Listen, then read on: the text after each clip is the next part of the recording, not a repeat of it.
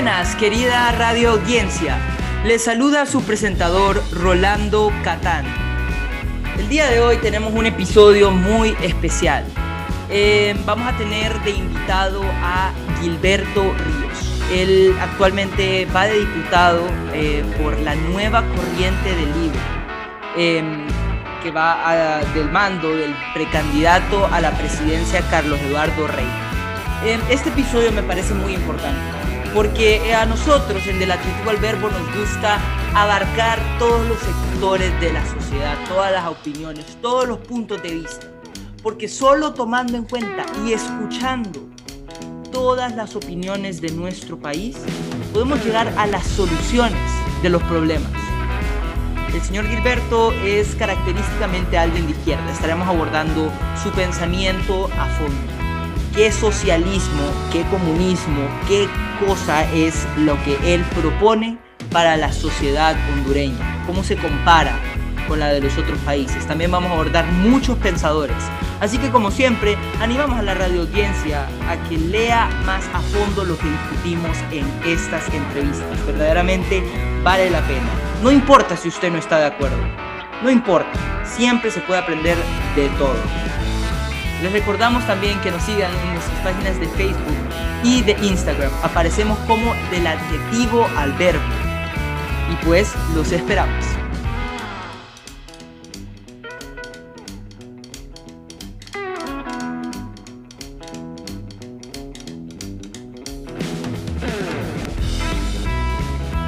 Muy buenas, señor Gilberto. Qué gusto tenerlo en nuestro programa. ¿Cómo está usted hoy?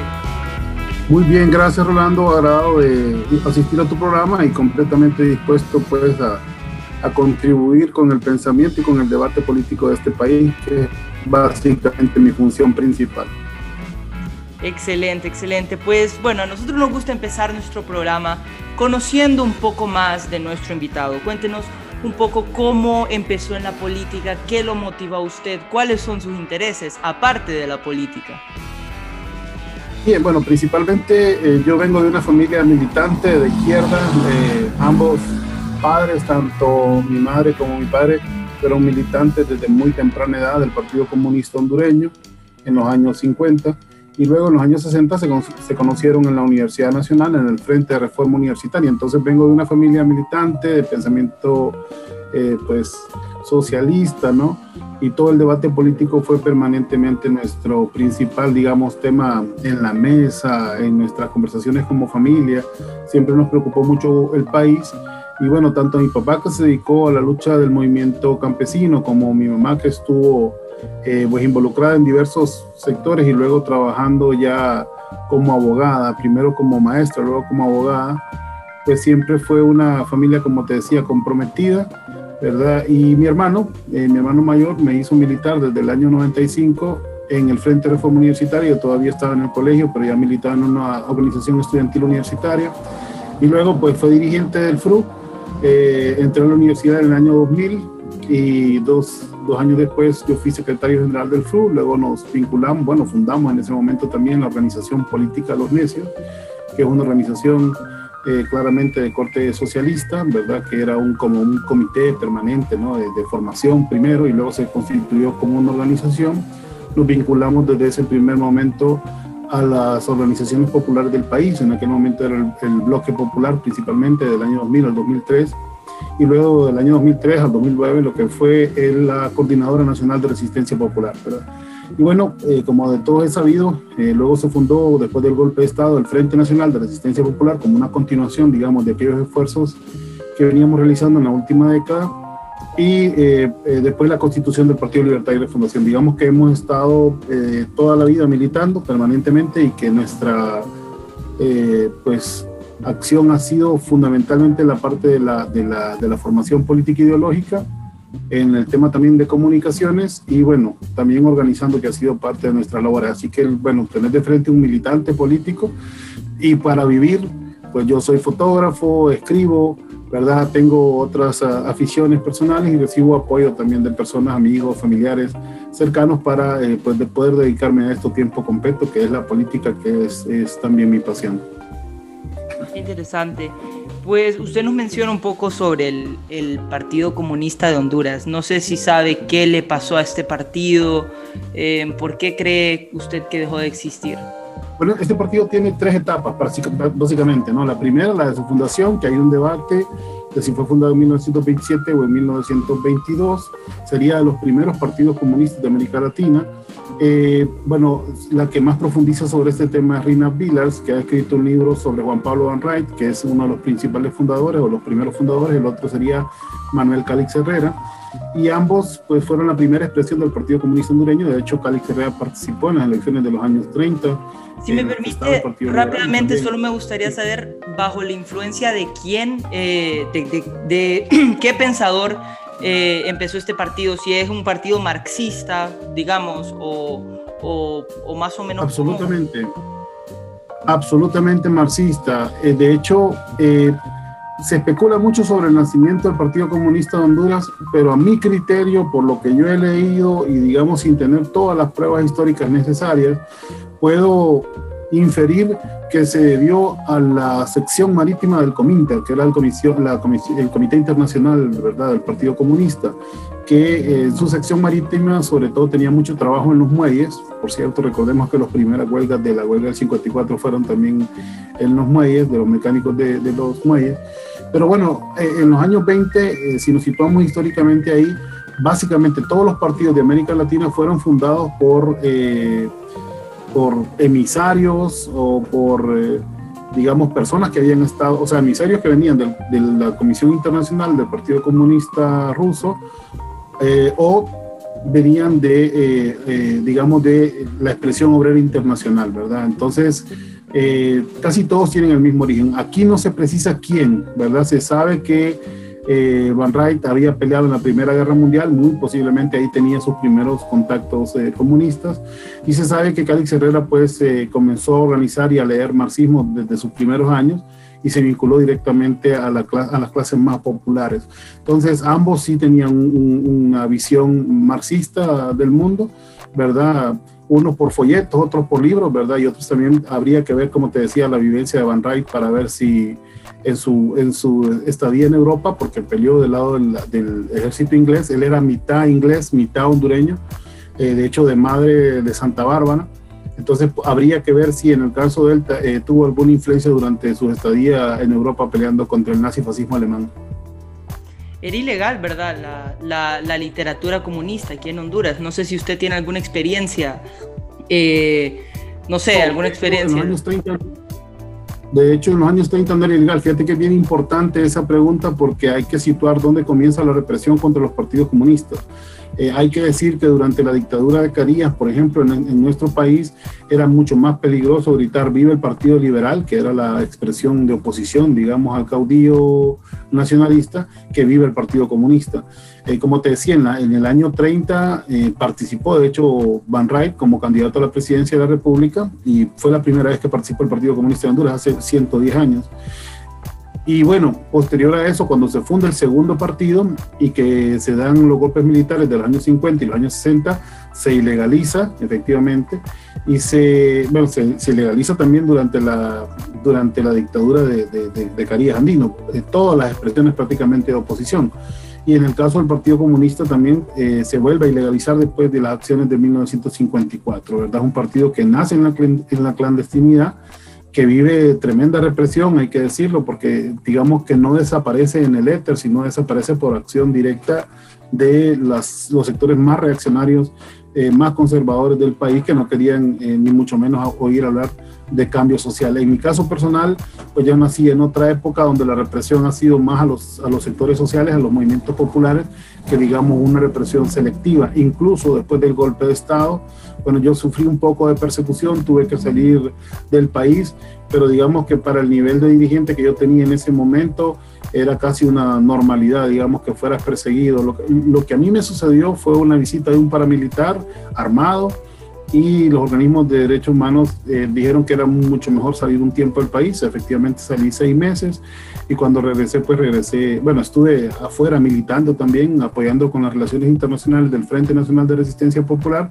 y cuando regresé, pues... Eh, eh, eh, nuevamente a militar. Pues mi vida ha sido de, de, de constante militante y te digo que también hay mucha gente que está viviendo, por ejemplo, fuera de Honduras, que arguye persecución política y, bueno, nosotros no tenemos datos de eso, ¿verdad? Eh, la represión ha sido de otra forma, me parece más masiva, y bueno, asesinatos políticos, que en el caso de nuestra organización tenemos uno, ¿verdad? Que es el de Erika Alexander Martínez Ávila, de la organización política Los Necios, me refiero, y que claramente fue un mensaje para nosotros como militantes de izquierda. Excelente. Que me gustaría saber también, eh, conociéndolo un poco más de usted, con qué pensador de izquierda eh, eh, se identifica usted. ¿Cuál es, ¿Cuál es con el que más se relaciona? Mm, supongo que es Marx, ¿no? Bueno, yo soy marxista. Sí, yo soy marxista-leninista. lo que pasa es que dentro de la organización Los Necios, nosotros pues tuvimos acceso a muchas bibliotecas marxistas de los años 70, 80, digamos, los clásicos y eh, empezamos a, pues, a abrevar de los textos y de repente también nos dimos cuenta que muchos de los textos de los que nuestros padres o, generaciones anteriores habían estudiado, pues tenían también una carga ideológica o propagandística un poco alta, ¿no? Entonces logramos diferenciar qué era ciencia social, qué era ciencia política, qué era historia, de qué era propaganda o ideología pura, ¿no? ¿Verdad? Y en ese sentido, pues eh, hemos eh, conocido prácticamente de todos los autores marxistas. De, en determinado momento nosotros le llamamos a nuestra escuela de marxismo la, escuela del marxismo ecuménico, en el sentido de que uníamos todas esas sectas también que se han creado, ¿verdad?, de pensamientos del marxismo, pero que en realidad vos podés aprender de Trotsky, de, de, de Gramsci, de, de CISEC, si, quieren, si queremos meter a los, a los marxistas, ¿no? Eh, de, de, o a los, bueno, no sé, tantas escuelas, la escuela de Frankfurt, nosotros estudiamos todas las escuelas del marxismo en la medida que, que nos daban nuestras posibilidades y nos fuimos dando cuenta que se podía aprender muchos elementos de todo, pero que sin duda lo que más te enseña siempre es la escuela de la lucha de clases, como lo, como lo dice el propio Marx, ¿no? que es la escuela pues de eh, organizarte y llevar causas a, a, la demanda social, a la movilización, etcétera, la organización popular, que finalmente es como, como el principal medio para alcanzar nuestro objetivo.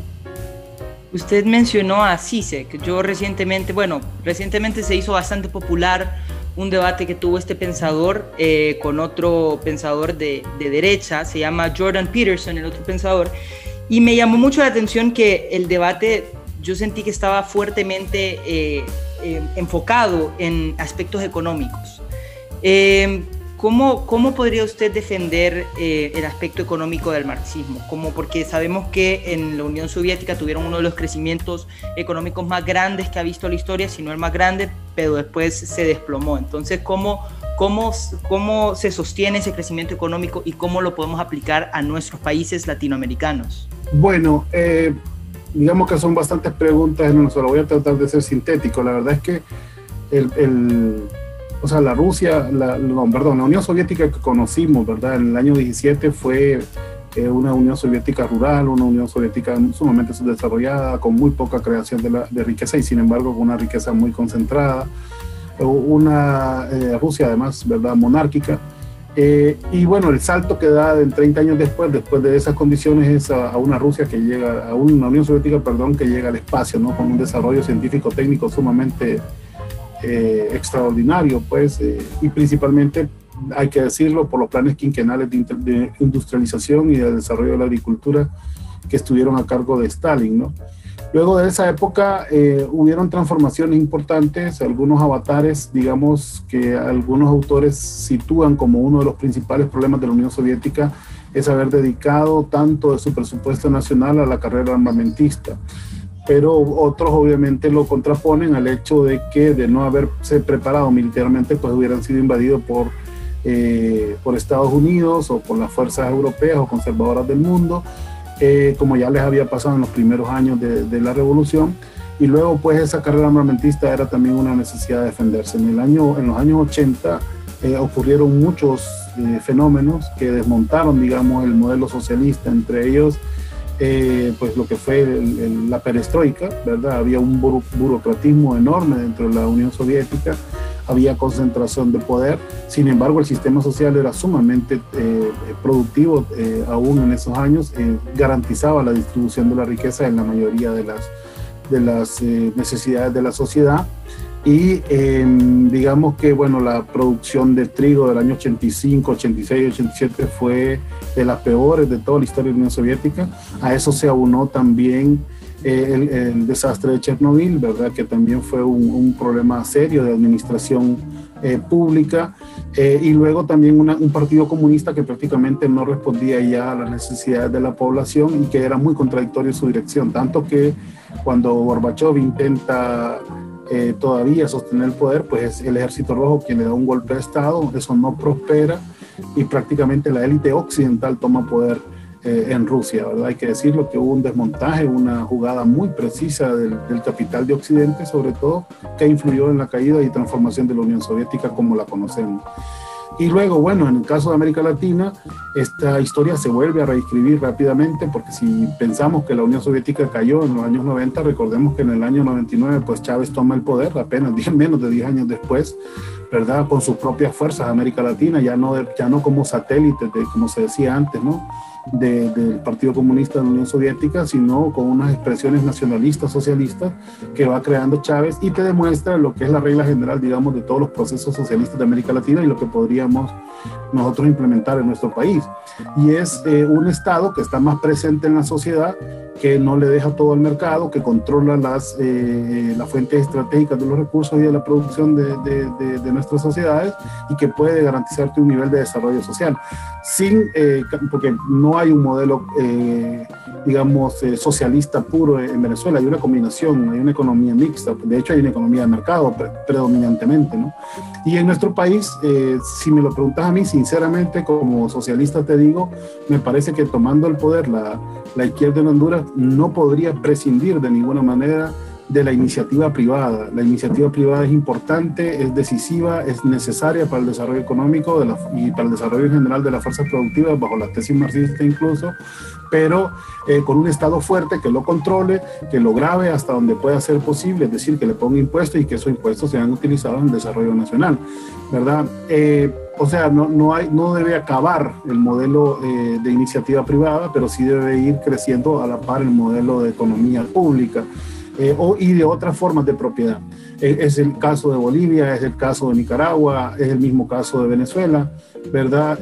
cada uno con sus particularidades, por supuesto, pero que en Honduras funcionaría muy bien, pues imagínate todos los recursos del país que se van en sostener una industria, una empresa privada completamente parásita del Estado, poco productiva en un país tan rico en recursos naturales, con tantos profesionales graduados. El otro día hacíamos la cuenta y bueno, ya no es tan baja la cantidad de profesionales que nuestro país tiene, es decir, tiene mano de obra también calificada y aún así es imposible plantearse el tema del desarrollo.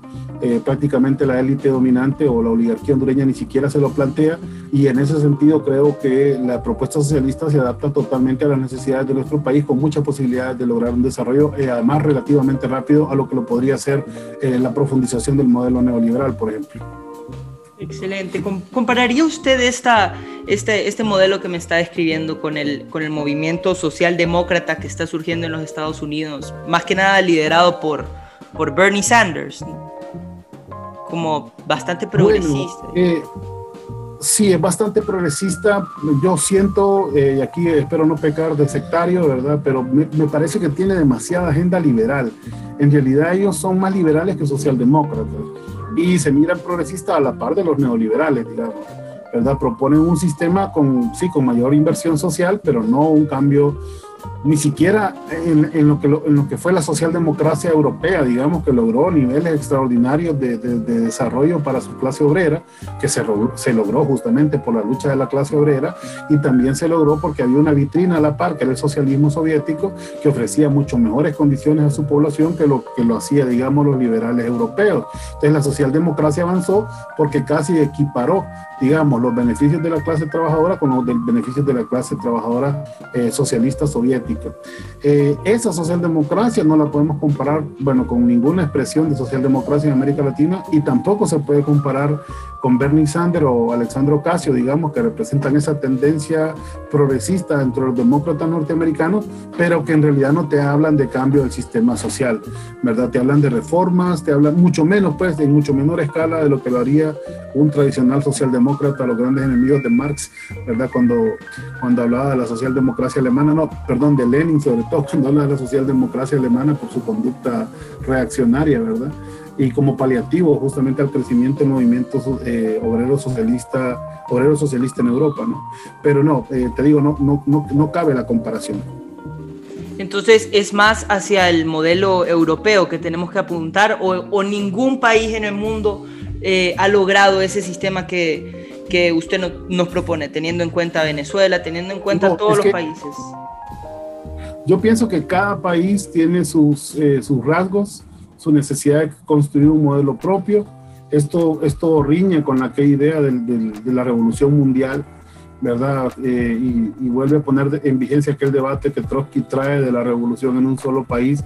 Es decir, eh, desde el punto de vista marxista en Honduras hay una clase conductora ¿no? de, la, de la sociedad y de la, y de la economía de la política. Esa clase conductora es una oligarquía, ya no es ni siquiera una burguesía, es una oligarquía, no es nacional, responde más a los intereses transnacionales, está muy vinculada al narcotráfico, a capitales extranjeros. Su, eh, su impronta no es el desarrollo nacional. Entonces, incluso por eso te decía que, que había que apoyarse en sectores de burguesía nacional para desarrollar nuestro país. Y, y, eso ya es la particularidad que tengo Honduras, eso ya difiere rotundamente de lo que fue digamos, Nicaragua, de lo que fue Venezuela en su momento, que tenía una economía rentista basada en el petróleo, que se representaba más del 90% de su economía, o difiere de lo que era la condición de Bolivia, que a pesar de ser un país tan pobre y atrasado eh, por tantos golpes de Estado, por tanta falta de democracia, era un país con muchos recursos naturales y una tradición minera y una tradición gasífera, digamos, que la pudieron recuperar desde los esfuerzos del Estado y que eso les ha dado pues su propio aliento para seguir.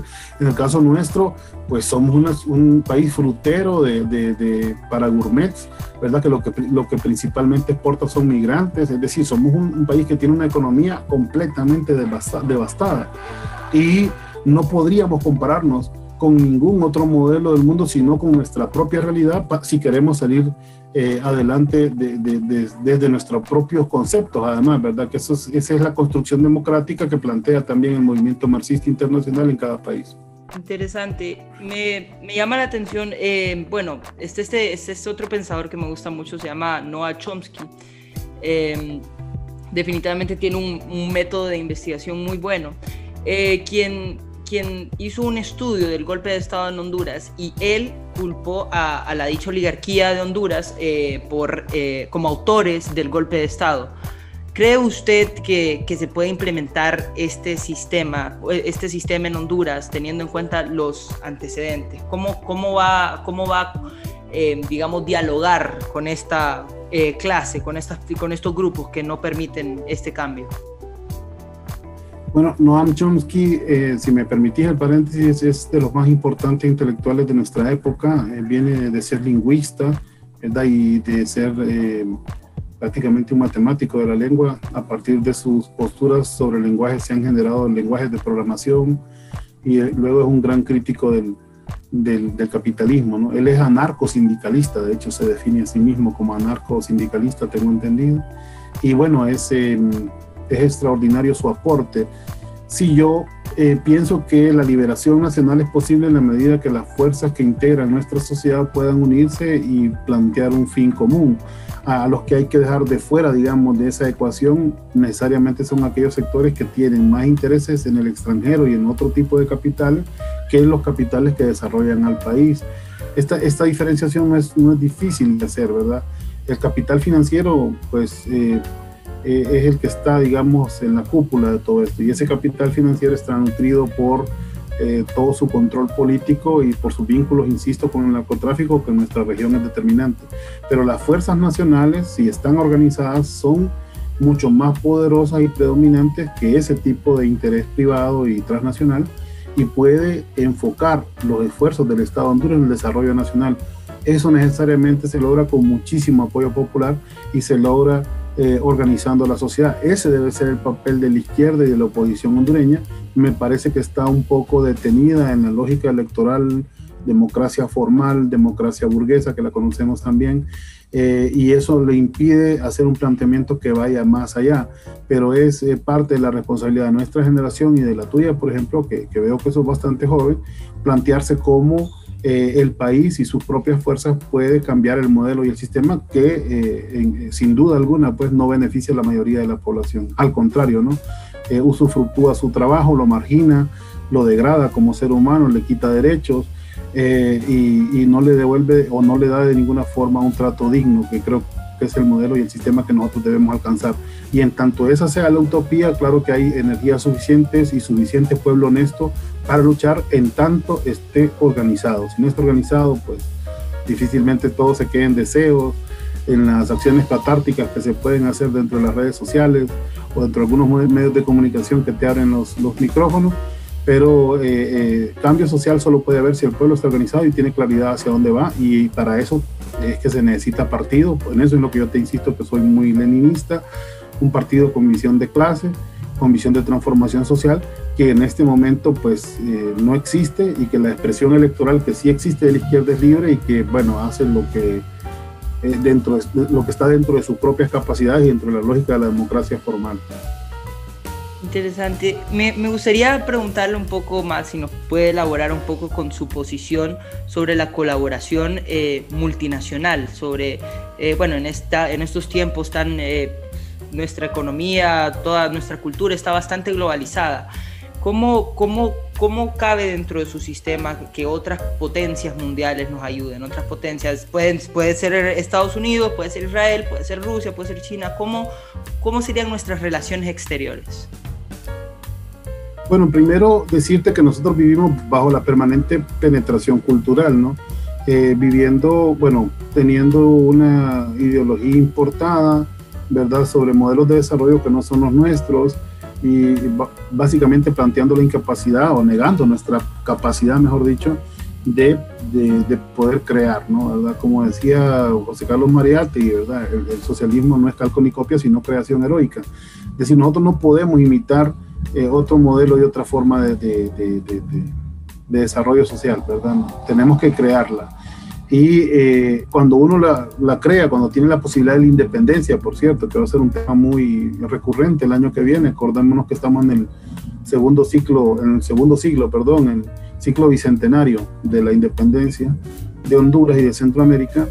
Y eh, pues cuando un país es independiente y puede tomar sus propias decisiones, Rolando, pues puede tener buenas relaciones con todos los países del mundo, puede tener relaciones con Estados Unidos, con Rusia, con China sin que nadie te imponga, digamos, una agenda internacional, que es lo que pasa con las eh, relaciones internacionales de Honduras, que prácticamente en un 90% están tuteladas por Estados Unidos. Y otro tanto por Israel, otro tanto por el lobby colombiano, que es la triangulación también del tema de la droga en la región. Ellos tienen una influencia importante en nuestro relacionamiento internacional, pero que con medidas tan elementales como abriendo nuestras eh, capacidades productivas y nuestros mercados y y nuestras alianzas con China, por ejemplo, podrían cambiar muy rápidamente, ¿no? Pero esa decisión viene de un gobierno o de un Estado independiente y no jamás te lo va a permitir, digamos, Estados Unidos sin, sin que dé batalla, sin que haya una negociación más profunda, sin que te sancionen de alguna manera, ¿no? Que es lo que ahora está de moda, sobre todo en el gobierno de Trump, el tema de repartir sanciones mundiales a todos aquellos que se salen un poco de la agenda norteamericana. Entonces, eh, sí, sí es posible un, relacionamiento en otras condiciones con el mundo entero, en tanto el país tenga dignidad, en tanto el país tenga eh, independencia. Excelente, pues em, hemos llegado a nuestro segmento que le llamamos la pregunta vidriosa. Es una pregunta controversial, una pregunta que lo va a poner en la cuerda floja. Em, no sé si está listo, si se la puedo lanzar. Muy bien. Como los Boy Scouts, decime. ¿Cree usted que el socialismo latinoamericano está obsoleto? Teniendo en cuenta las cifras de pobreza en Venezuela y la austeridad política de Nicaragua, ¿cree que este modelo sea beneficioso para otros países latinoamericanos? Claro, los niveles de pobreza eran mucho mayores bajo los modelos neoliberales y de hecho, la, de hecho la reducción de la pobreza en estos países ha sido constante, salvo cuando ha habido sanciones económicas tan graves como la de Venezuela. Es, es el único país donde los niveles de desarrollo humano han retrocedido por la agresividad de las sanciones económicas. Muy bien, y hemos llegado también al, al, a, a, nuestro segmento de preguntas rápidas. Entonces yo le voy a dar una pregunta y me gustaría que nos conteste con lo primero que se le viene a la mente. ¿Cuál es su serie favorita? Y mi serie favorita, eh, Dimensión Desconocida. ¿Su película favorita? Matrix. ¿Qué celebridad le cae mal? Upa, me pusiste eh, en aprieto. A ver, a ver, una de derecha, no sé. Eh, Miguel Bosé, Miguel Bosé seguro, porque hizo aquel concierto contra Venezuela. ¿Qué es el éxito para usted? Em, pues para mí luchar, ¿no? Para mí el éxito es mantenerme en la lucha permanente. Para mí eso es el éxito de mi vida. Todo lo que me impide luchar va contra mi éxito personal, ¿verdad? Mantenerme siempre pues, denunciando la injusticia y luchando contra ella. ¿Cuál es su canción favorita? Em, pues, debe ser de Silvio el Necio, ¿no? De hecho fundamos una organización que se llama Los Necios por esa canción. Finalmente, ¿el fin justifica los medios? ¿Sí o no? No, no, definitivamente no, no. Eh, eh, hay una estigmatización también sobre esa pregunta, ¿no? Como que si, eh, bueno, de, hecho tiene un sentido directo, ¿no? Que, cualquier, que en función de nuestros objetivos podemos hacer cualquier cosa y en el caso de los revolucionarios tenemos una ética, sobre todo una ética humana, ¿verdad? Que, que, que nosotros respetamos, pero también comprendemos cuando los pueblos, ¿verdad? Se han alzado en armas por su liberación, porque no, no soportan la opresión y porque no hay otros caminos. Y en ese caso no es que el fin justifique los medios, sino que eh, son los únicos medios que les dejan a los pueblos para liberarse. Y bueno, cuando no hay alternativa, toca, ¿no? Pero mientras hay espacios democráticos y posibilidad de organizarnos y de mover la conciencia, pues vamos a estar en las trincheras pacíficas. Muy bien. Y pues, bueno, eh, este ha sido nuestro, nuestro segmento y me gustaría ya como para finalizar nuestro programa hablar un poco sobre la nueva corriente. Eh, de la cual usted es diputado con el candidato a la presidencia, bueno, el precandidato a la presidencia, Carlos Eduardo Reina. Eh, ¿Nos puede hablar un poco sobre qué propone, eh, qué cambios tienen envisionados para Honduras? Te agradezco, Rolando, porque es, es para mí un solo tema, digamos, con el anterior. ¿Verdad? Cuando hablamos de cambio social radical que, que planteabas, ¿no? La necesidad de cambiar lo máximo que se puede esta sociedad a una sociedad próspera, diferente y vemos nosotros que la participación política es importante, eh, que mientras los espacios democráticos, te decía, estén abiertos, hay que participar. Eh, y en el caso de la nueva de Libre en general como partido, nos parece que su planteamiento quedó un poco estancado, ¿verdad? De hecho, comenzó a distanciarse de los sectores sociales y de algunas luchas populares. Eh, encontró algunas contradicciones. En general, yo hago muy poca crítica pública al partido porque me parece que esto debe hacerse a nivel interno y la manera de hacerlo eh, cuando nos juntamos con Carlos Eduardo y con un extraordinario equipo de trabajo para hacer análisis social y político del país, nos dimos cuenta que había que renovar la propuesta política, que reorganizar sectores del partido para comenzar un debate interno y la nueva corriente se propone eso, ¿no? devolver un poco al espíritu del Frente Nacional de Resistencia Popular, eh, Libertad y Refundación, que de ahí nació, que nació de esas entrañas del pueblo que lucha, que está consciente, que se moviliza por sus derechos y queremos volver a hacer eso en su expresión política, pues. Eh, entonces, eso no nos hace entrar en contradicción con los demás compañeros del partido, cada quien mantiene una tesis. Después del 14 de marzo del próximo año, que son las elecciones internas, vamos a hacer un solo partido. La candidata o el candidato que quede electo, nosotros vamos a apoyarlo con toda nuestra fuerza, sobre todo si las elecciones internas son transparentes, diáfanas y participativas, como todos creo que lo deseamos en este momento. Y luego, incluso después del, eh, del 14 de marzo, ya como un solo partido, vamos a plantear también alianzas con las otras fuerzas políticas del país, porque eh, eh, hay que unir pues todos los sectores para vencer la narcodictadura. Entonces la nueva corriente pretende eso, ¿no? Eh, inyectar nuevas ideas, eh, nuevas propuestas de trabajo, sobre todo las que nos, acerquen más a la situación crítica que está viviendo la población y que esto de ninguna manera sea interpretado como una, digamos, eh, qué sé yo, una argucia política para quedarse con un parte del capital, ¿verdad? Que tiene la izquierda, del capital político me refiero, que tiene la izquierda en el país. no, ha sido para llenar de debate y propuesta nuestro partido que creemos que está siendo, digamos, de cierta manera cooptado por sectores muy tradicionales que no han propuesto mayores cambios en 11 años.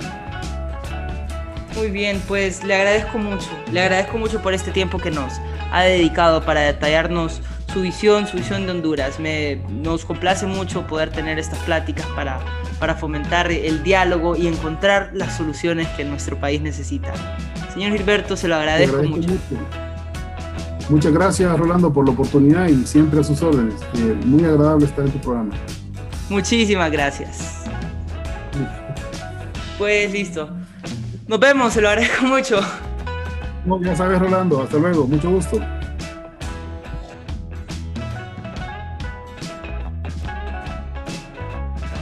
Y bien, querida radio audiencia, esto ha sido todo. Este ha sido el personaje Gilberto Ríos, que acompañado con Carlos Eduardo Reina, se dirigen hacia el gobierno de Honduras, más específicamente al Congreso. Él propone un sistema donde se involucran sectores de la sociedad que han sido marginados. Él propone hacer justicia social a la clase obrera. Lo invitamos a usted a que lea más, a que indague más a fondo su perspectiva y que juzgue con su criterio qué ideología considera usted que va a desarrollar nuestra sociedad. Como siempre, los invitamos a que nos sigan en nuestras páginas de Facebook e Instagram. Aparecemos como del adjetivo al verbo. Sintonícenos también de 11 a 12 por Facebook Live en Radio América. Y como siempre, les saluda su presentador Rolando Catán. Hasta la próxima.